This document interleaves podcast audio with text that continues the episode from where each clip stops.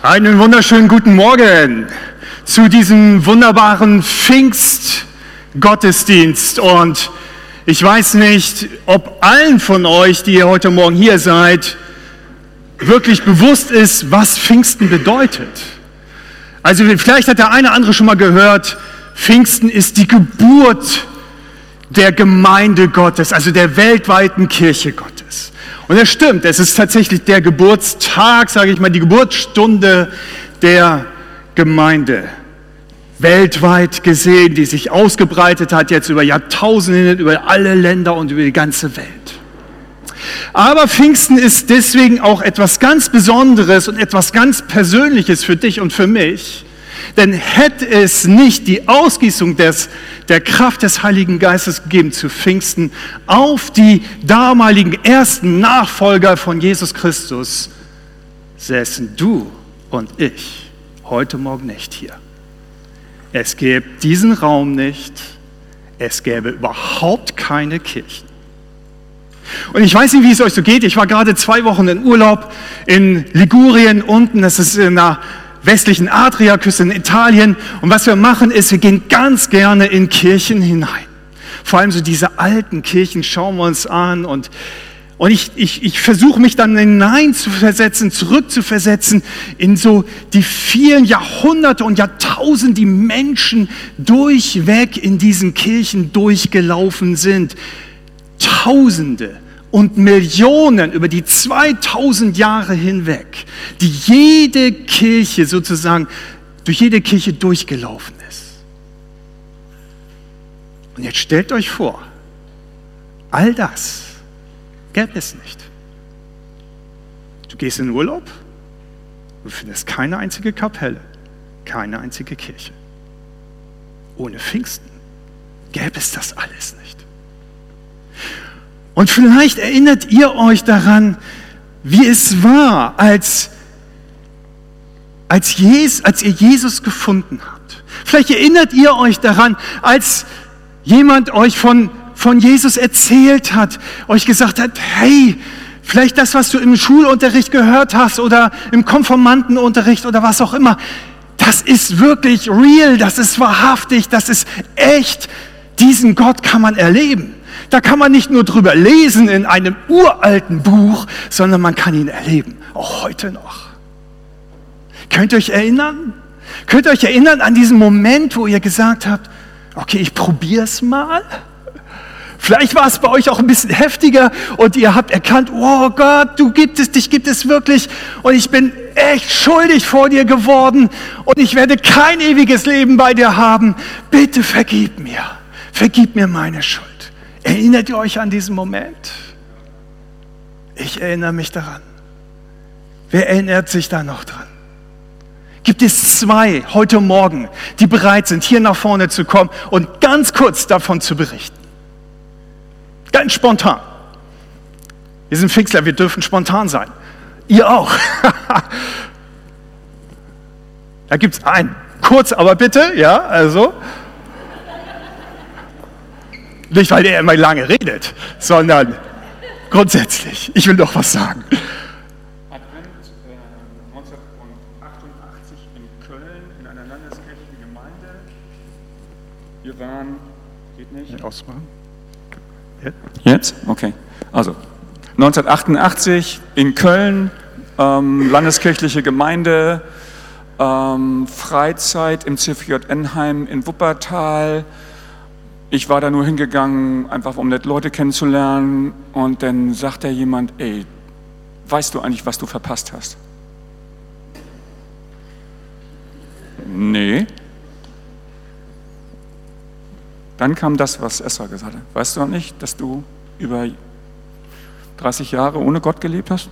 Ja.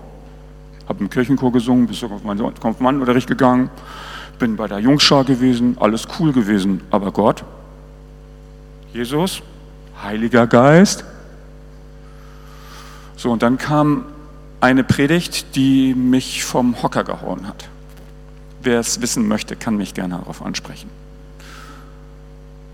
Und da sind mir wirklich die Schuppen von den Augen gefallen. Das war's. Sehr schön, wunderbar. Noch jemand so kurz?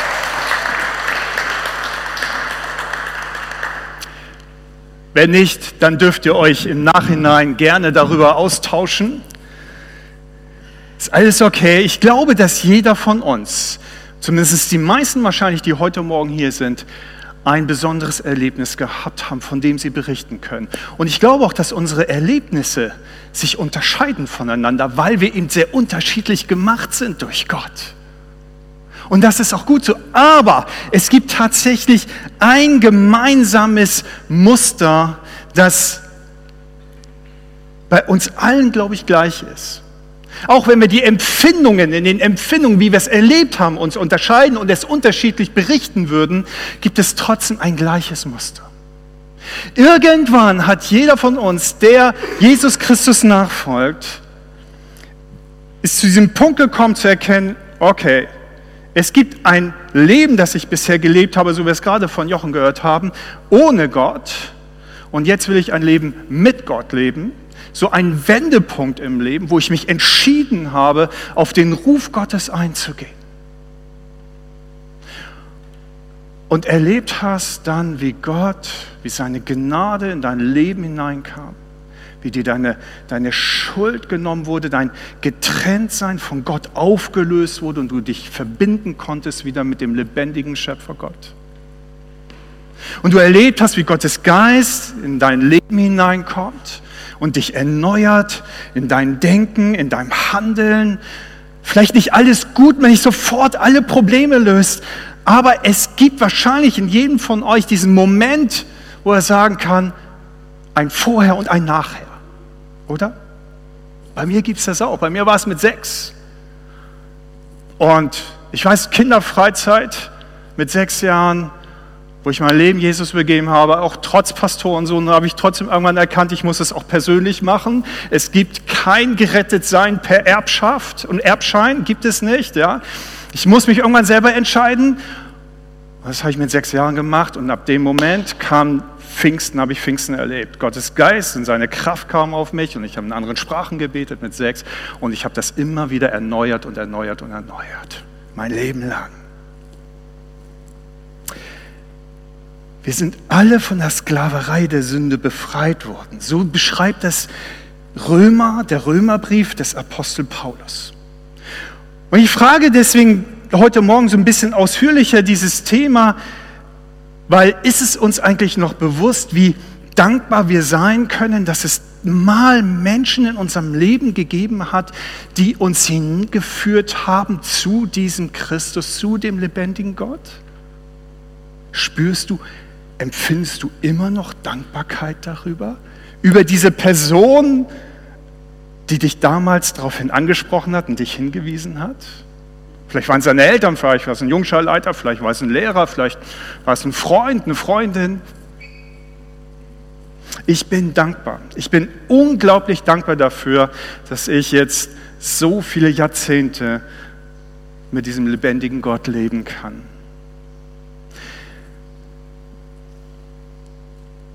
Und doch ist es etwas, obwohl es so unterschiedlich ist, etwas, was uns verbindet, eben auch über die Jahrtausende hinweg.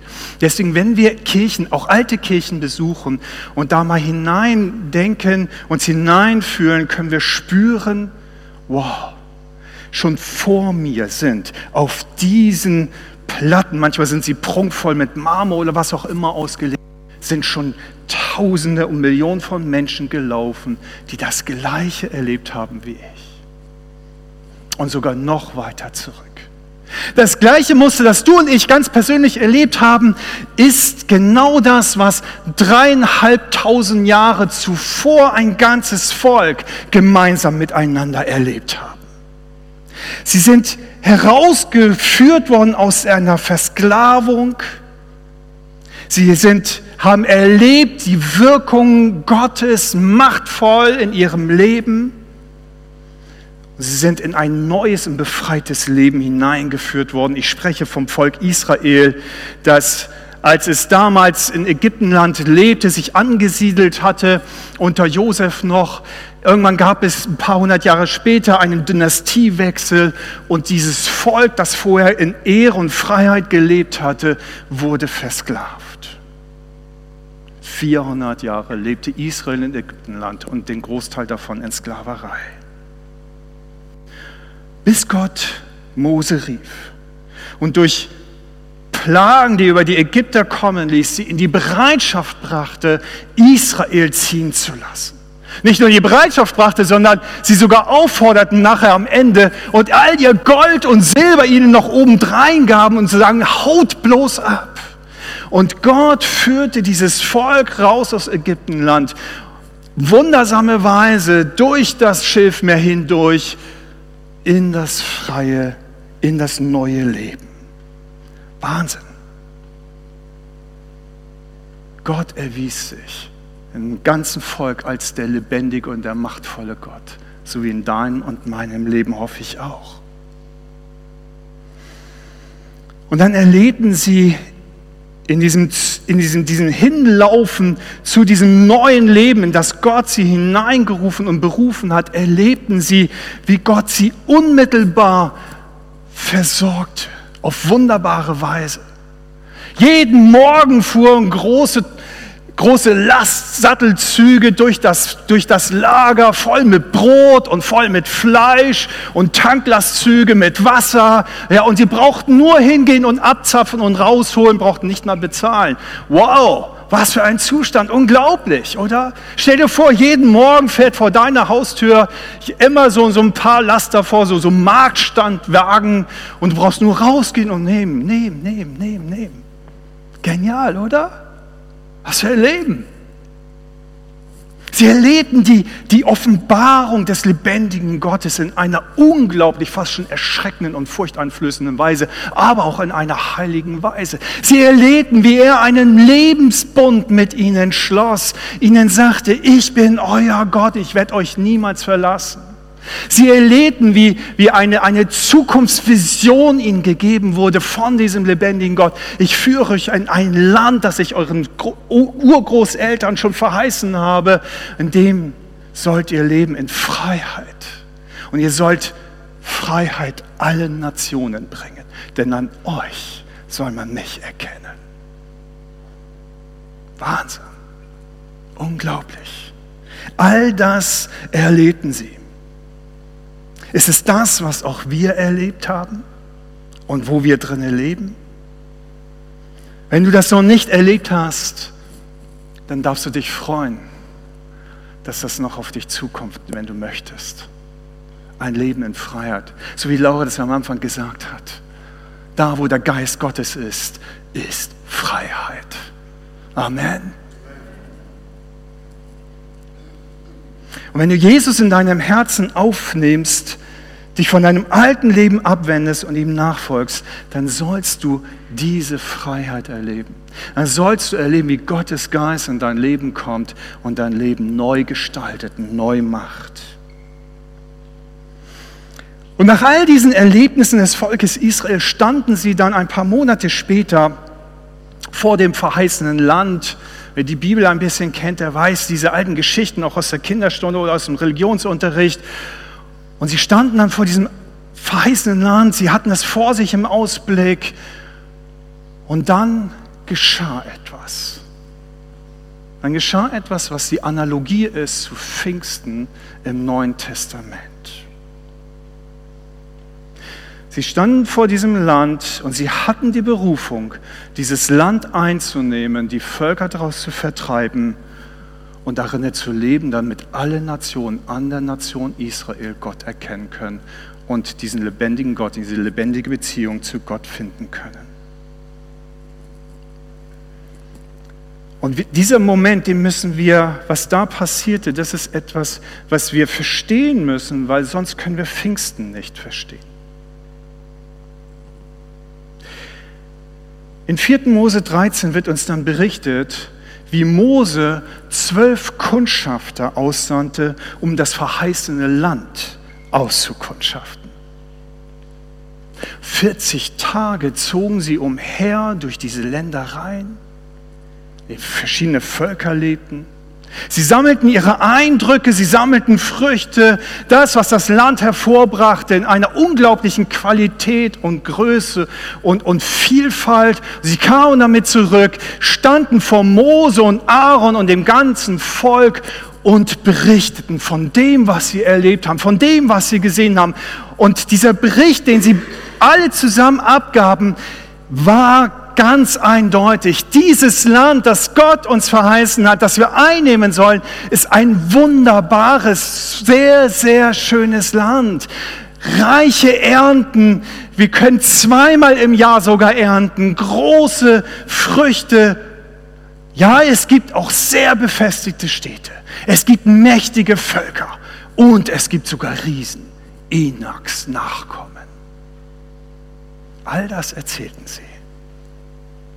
Soweit stimmten die Berichte überein dieser zwölf Kundschafter. Doch in ihrer Reaktion auf das, was sie gesehen haben, unterschieden sie sich dann doch sehr.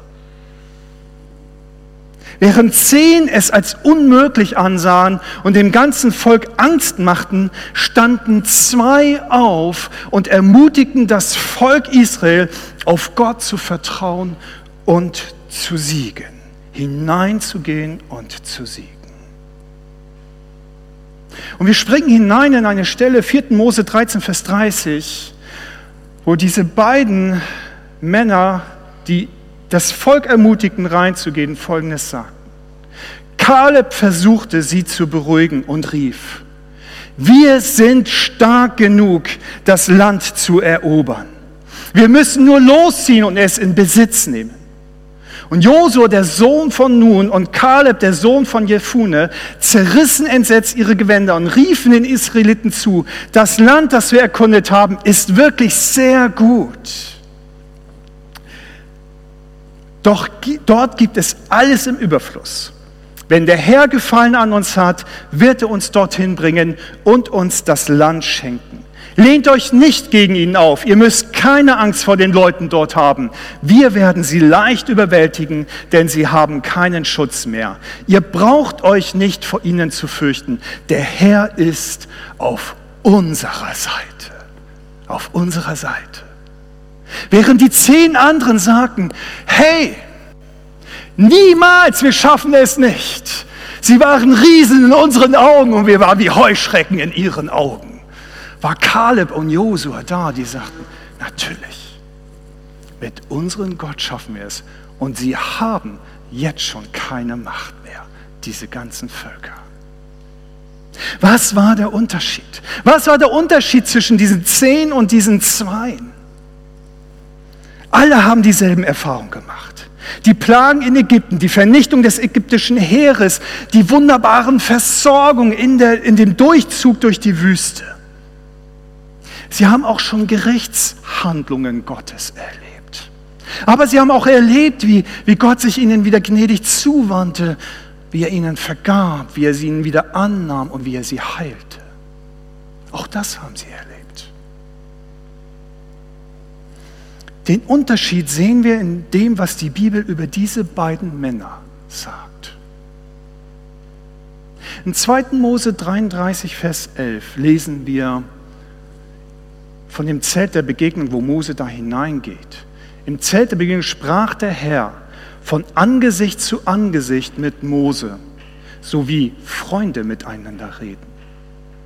Danach kehrte Mose wieder zurück ins Lager der Israeliten.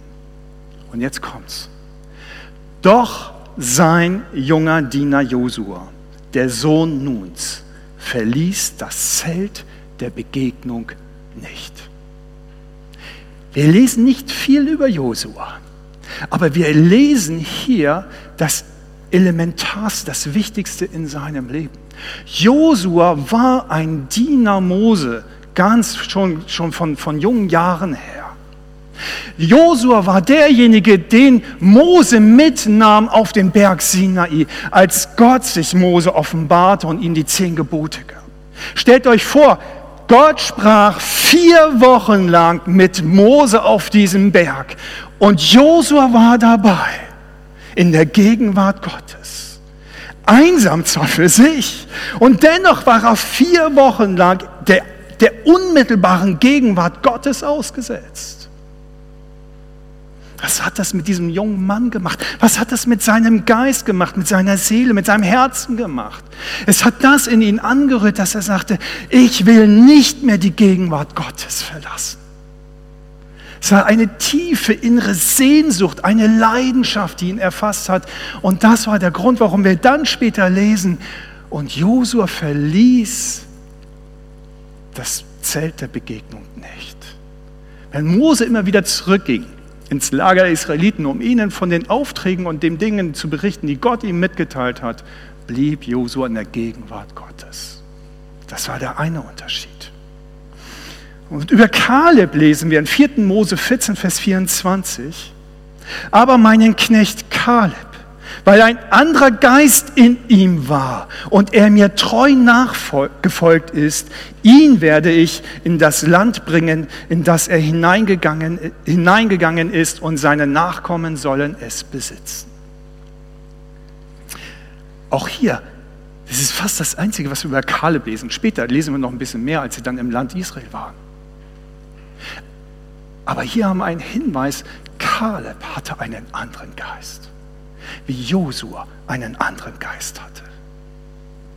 Man liest da so schnell hinweg, aber was bedeutete das? Einen anderen Geist haben. Kaleb war erfüllt mit dem Geist Gottes.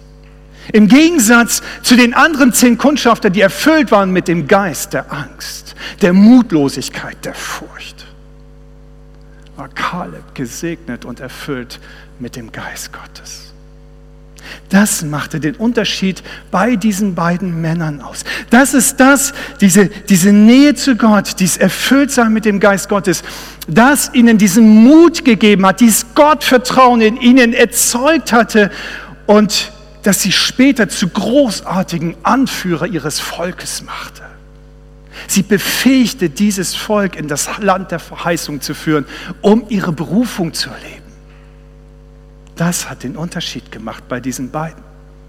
Und was wir aus dieser Situation lernen dürfen, ich glaube, das, was Gottes Wort uns heute Morgen dazu sagen möchte, ist, dass diese beiden eben ohne die Erfüllung mit dem Geist Gottes wahrscheinlich genauso mutlos gewesen wären wie die zehn anderen Kundschafter. Und genauso darauf geschaut hätten, wow, das schaffen wir nicht. Das können wir nicht. Dazu sind wir nicht trainiert genug, nicht genug ausgebildet in, im Militärischen. Sie sind Sklaven gewesen. Sie waren bestimmt kräftig gestählt, aber die Kriegskunst haben sie nicht beherrscht. Kein Wunder, dass sie Angst hatten.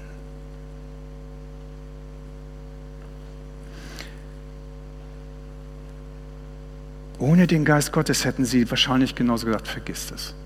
Komm, wir, wir, wir gehen weg. Lass es.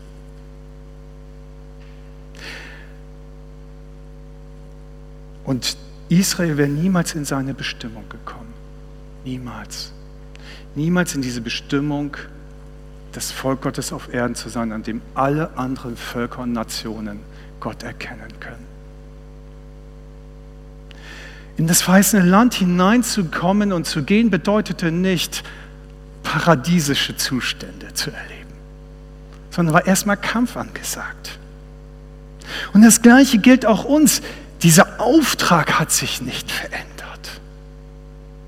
Den Auftrag, den damals das Volk Israel hatte, gilt auch uns, dem heutigen Volk Gottes, ganz genauso. Jesus selbst erneuert diesen Auftrag, diese Bestimmung, diese Berufung seines Volkes du, für dich und für mich in Matthäus 28, Vers 19. Da sagt er, darum geht zu allen Völkern und macht sie zu Jüngern. Tauft sie im Namen des Vaters und des Sohnes und des Heiligen Geistes und lehrt sie, alle Gebote zu halten, die ich euch gegeben habe. In einer einzigen Sache unterscheidet sich der Auftrag Gottes an das Volk Israel von unserem Auftrag heute darin, dass damals das Volk Gottes das Zentrum bilden sollte und alle Nationen sollten kommen zu Israel und dann im Schauen an Israel und dann Gott erkennen. Unser Auftrag ist nicht mehr einen Mittelpunkt zu bilden, sondern wir sollen rausgehen, unter alle Nationen uns verteilen. und den Menschen zeigen, jeder einzelne von uns. Schau mich an und du siehst Gott. Ist das hochnäsig? Nein. Wenn Gottes Geist in dir lebt, ist es die Wahrheit. Hoffentlich. Hoffentlich für dich und für mich. Das ist das, was Gott will. Dass aus seinen Augen die Liebe Gottes rauskommt, ausstrahlt.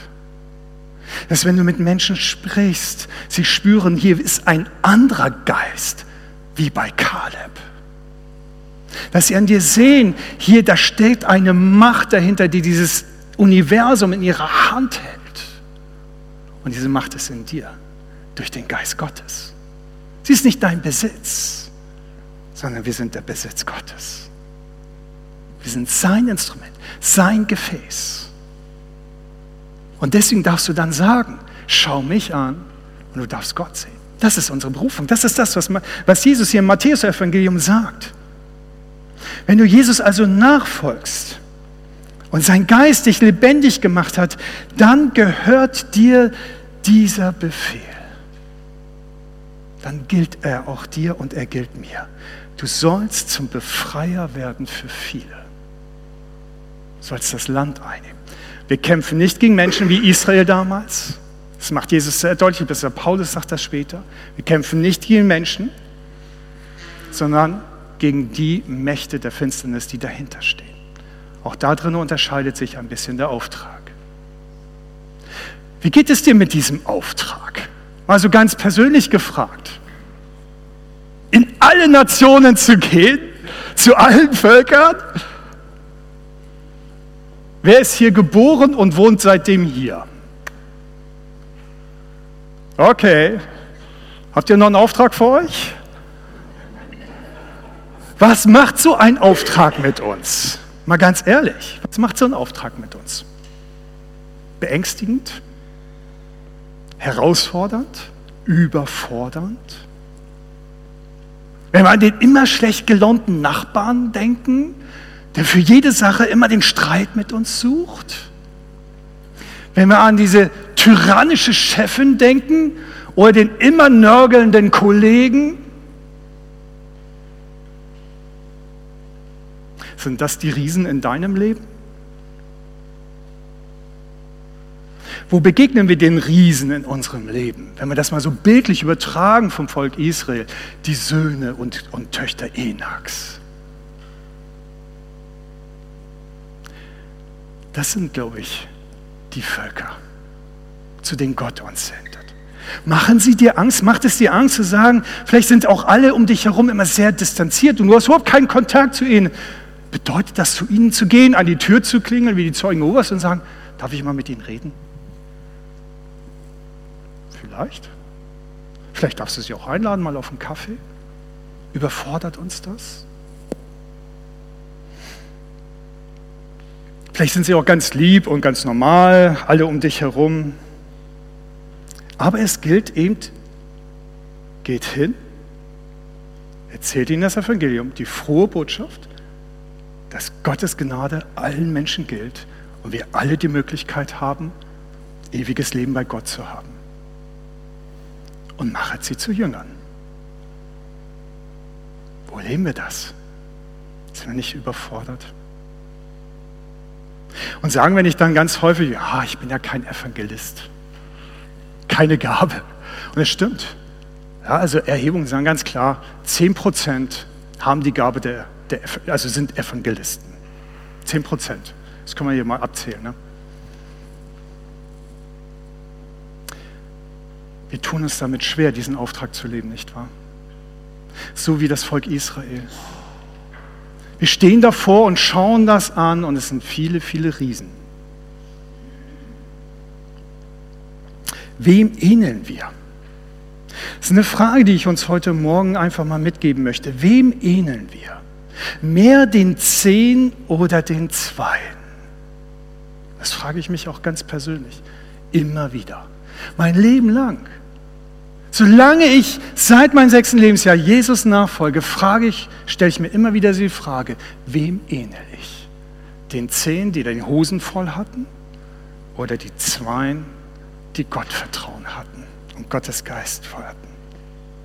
Die zehn sagten, der Auftrag ist zu schwer. Gott hat uns einen Streich gespielt. Es ist eben nicht alles paradiesisch. Das Leben ist jetzt vielleicht genauso eintönig und gleichmäßig wie damals in der Sklaverei in Ägyptenland. Vielleicht noch ein bisschen schlechter, weil wir jetzt nur Manna und Wachteln zu essen haben. In Ägypten hatten wir wenigstens mehr Abwechslung. Und du darfst mir mal meine, meine, meine Requisiten bringen. Vielen Dank. Ihnen erinnern wir uns noch an Ägypten. Kannst du alles bringen. Genau.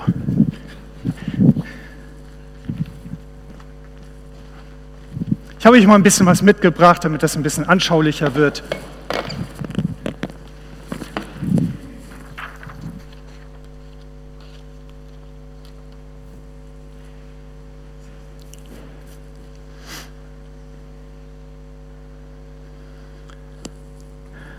Ägypten. Erinnern wir uns noch, aus was wir befreit wurden?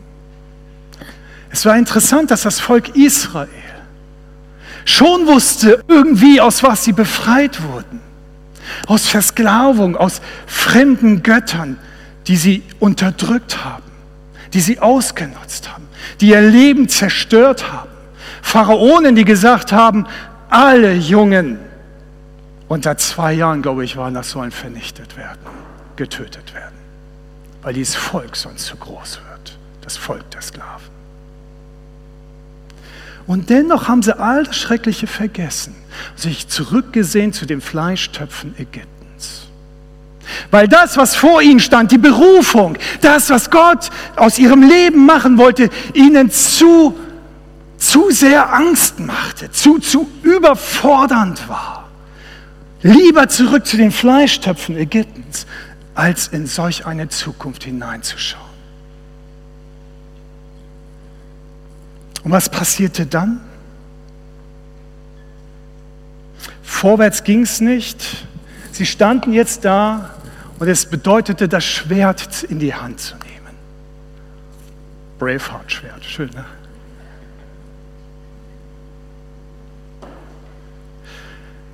Aber weil sie das nicht wollten, weil sie davor Angst hatten, legten sie das lieber nieder. Und das Einzige, was ihnen blieb, war der Schaukelstuhl. Sich bequem machen in der Wüste und dort ihren Runden drehen. Und sie, das ist das, was dann auch passierte. Sie richteten sich dann in der Wüste ein. Sie mussten, weil sie das Schwert nicht ergriffen, den Auftrag nicht nachfolgten, mussten sie 40 Jahre Ehrenrunden in der Wüste drehen. Und da haben sie es dann eingerichtet. Schön getrunken. Es war nicht Ägypten, da wollten sie nicht zurück. Irgendwie schon, aber irgendwie hatten sie auch Schiss. So ein bisschen gruselig das Ding. Ne? Und da wollten sie auch nicht hin.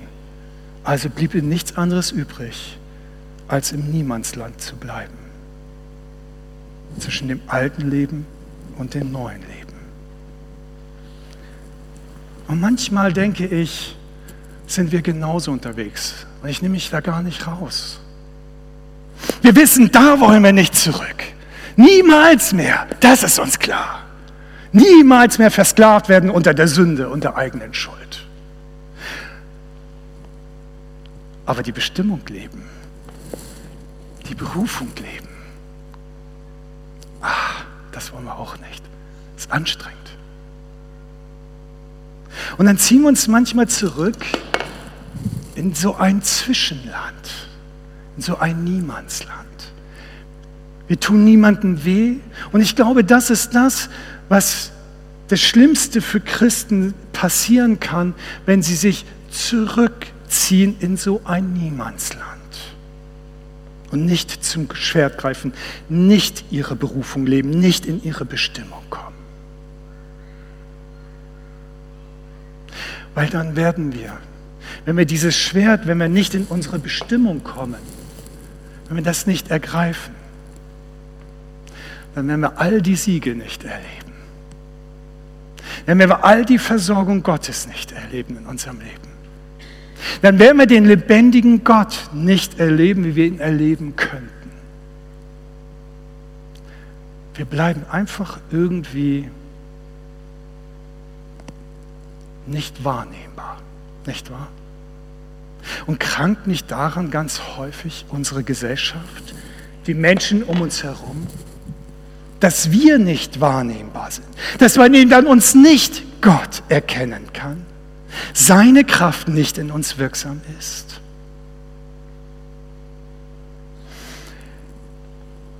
Ich glaube, dass mein Jesus dafür gestorben ist, dass wir ein anderes Leben führen.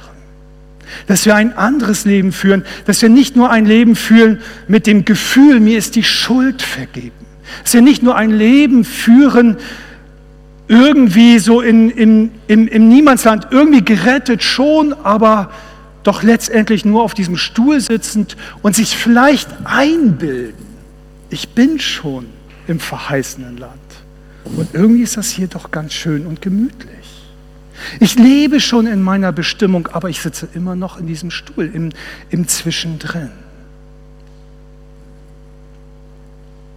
Und was sind manchmal die Gründe? Wahrscheinlich genauso wie diese zehn Kundschafter. Angst, Menschenfurcht, vielleicht auch Bequemlichkeit, aber auch vielleicht Erschöpftheit. Und das ist ganz häufig, glaube ich, viel öfter unser Problem heutzutage, nicht wahr? Wir sind erschöpft. Und dann, wir waren schon mal unterwegs. Wir haben unsere Kämpfe für Christus schon gefochten. Und welche, die länger schon in der Gemeinde unterwegs sind, die kennen diese Kämpfe. Und dann ist es manchmal so, dass man fühlt, ich kann nicht mehr. Ich will nicht mehr. Nicht noch einen Kampf, Gott. Und dann legt man das Schwert zur Seite und setzt sich dahin und sagt, ich kann nicht mehr. Und gehe in meinen wohlverdienten, frommen Ruhestand. Gibt es, oder? Dafür ist Pfingsten. Dafür steht Pfingsten. Den Unterschied machte der Geist Gottes bei Kaleb und Josua. Sie mussten mit die 40 Jahre durchziehen, leider. Blieb ihnen nichts anderes übrig. Zu zweit wäre es wirklich wahrscheinlich schwierig geworden.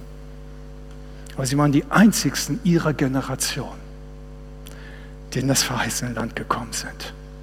Alle anderen starben in der Wüste. Alle anderen haben es nie erlebt. Die glorreichen Siege mit Gott.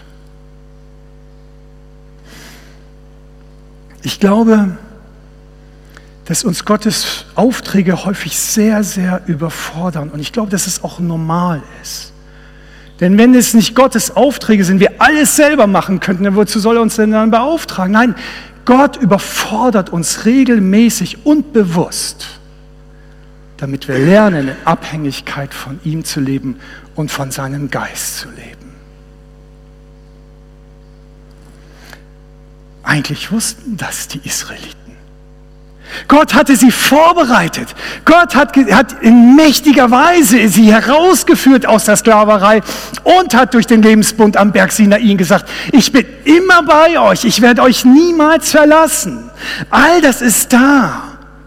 Und genau das gleiche Bild wiederholt Jesus in Matthäus 18, bei diesem Auftrag, 28, bei diesem Auftrag, den er uns gegeben hat, den Vers vorher und den Vers nachher. Und das ist das eigentliche Zentrum, das wir nicht vergessen dürfen. Vers 18.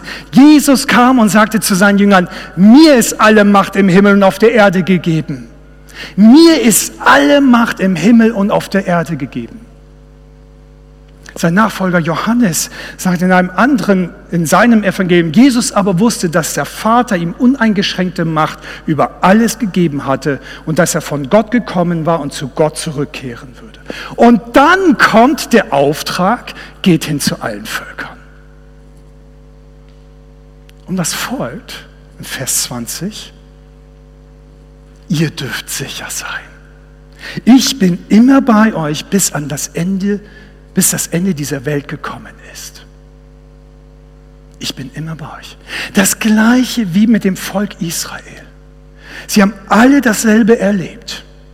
Sie haben den gleichen Auftrag gehabt. Sie haben die gleichen Zusagen Gottes bekommen. Und zwei gehen drauf ein.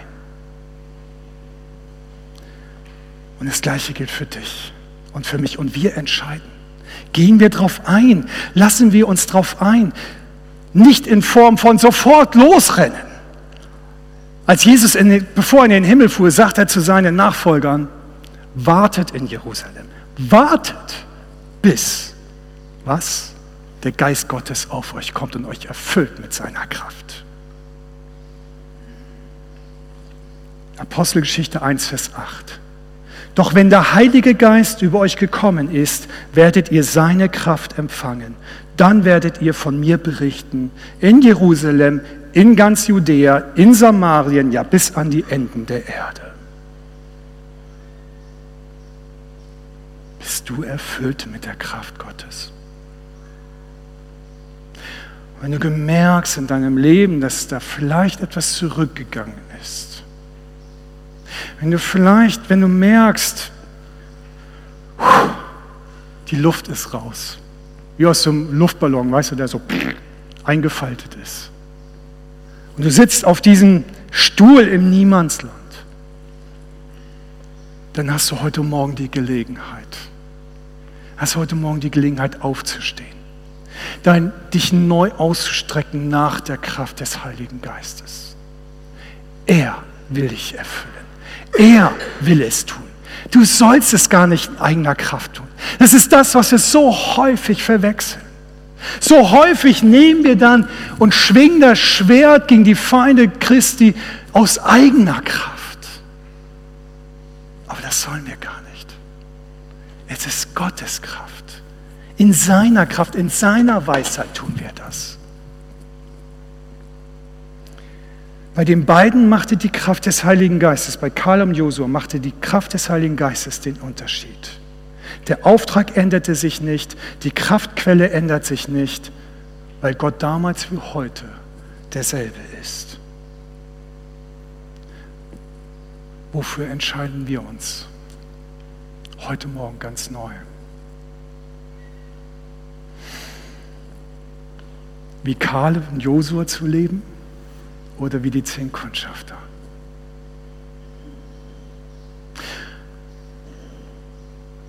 was wir von diesen beiden wirklich lernen können, damit wir, und das ist vielleicht manchmal so diese Frage, und ich möchte euch damit jetzt nicht alleine stehen lassen. Manchmal ist ja diese Frage im Raum, Pfingsten, Erfüllung mit der Kraft des Heiligen Geistes, was soll ich damit anfangen? Wie soll ich das bekommen? Wie soll ich denn erfüllt werden mit der Kraft des Heiligen?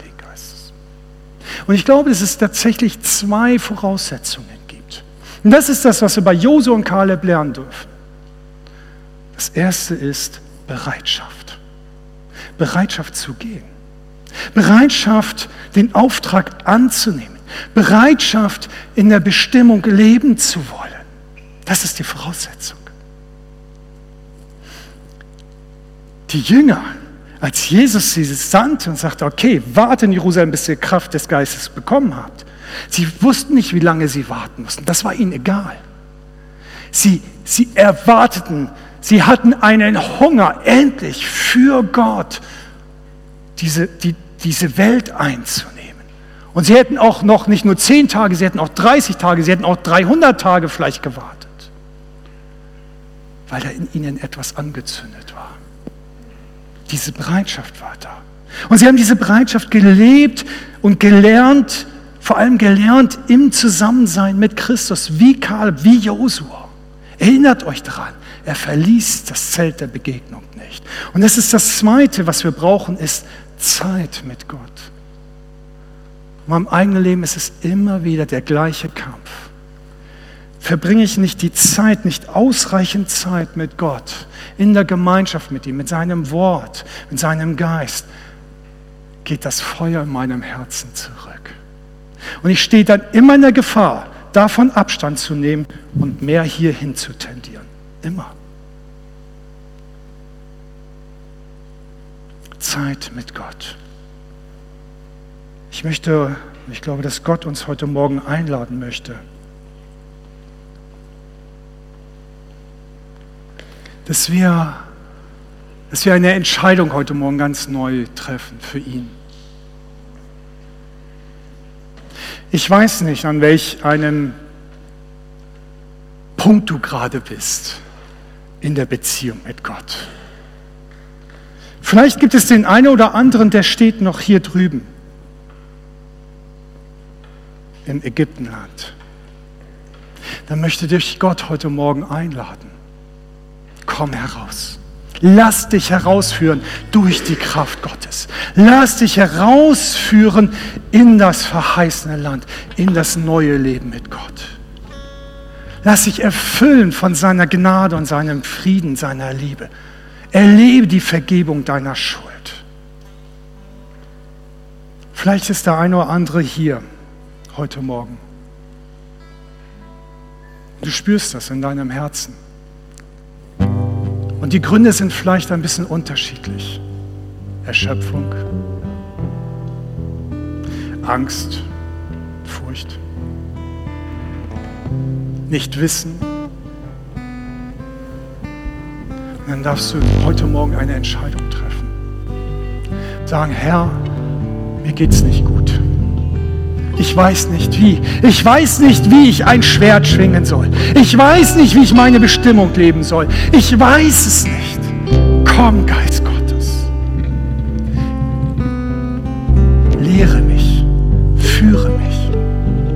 Vielleicht bist du erschöpft. Dann steh hier. Steh auf heute Morgen und sag, komm, Geist Gottes. Erfüll mich ganz neu mit deiner Kraft dass ich wieder hier hinkomme und dass ich wieder die Kraft und die Energie habe, meine Bestimmung zu leben, für dich zu leben, die Siege mit dir zu erringen in meinem Leben, Menschen in die Freiheit zu führen, Menschen zu Gott zu führen. Wollt ihr mit mir aufstehen? Ich lade euch dazu ein. Und lasst uns einfach jetzt ganz kurz Zeit nehmen, noch während uns unsere Band dient. Und gib Gott eine persönliche Antwort heute Morgen. Gib ihm eine Antwort. Mach es persönlich und lad ihn ein. Heiliger Geist, ich danke dir für dein Wort heute Morgen. Und du bist da. Du bist hier heute Morgen, lebendiger Gott. Und du siehst jetzt in jedes einzelne Herz hinein. Du siehst jeden Einzelnen, wo wir stehen. Und Heiliger Geist, du kommst gerne mit deiner Kraft.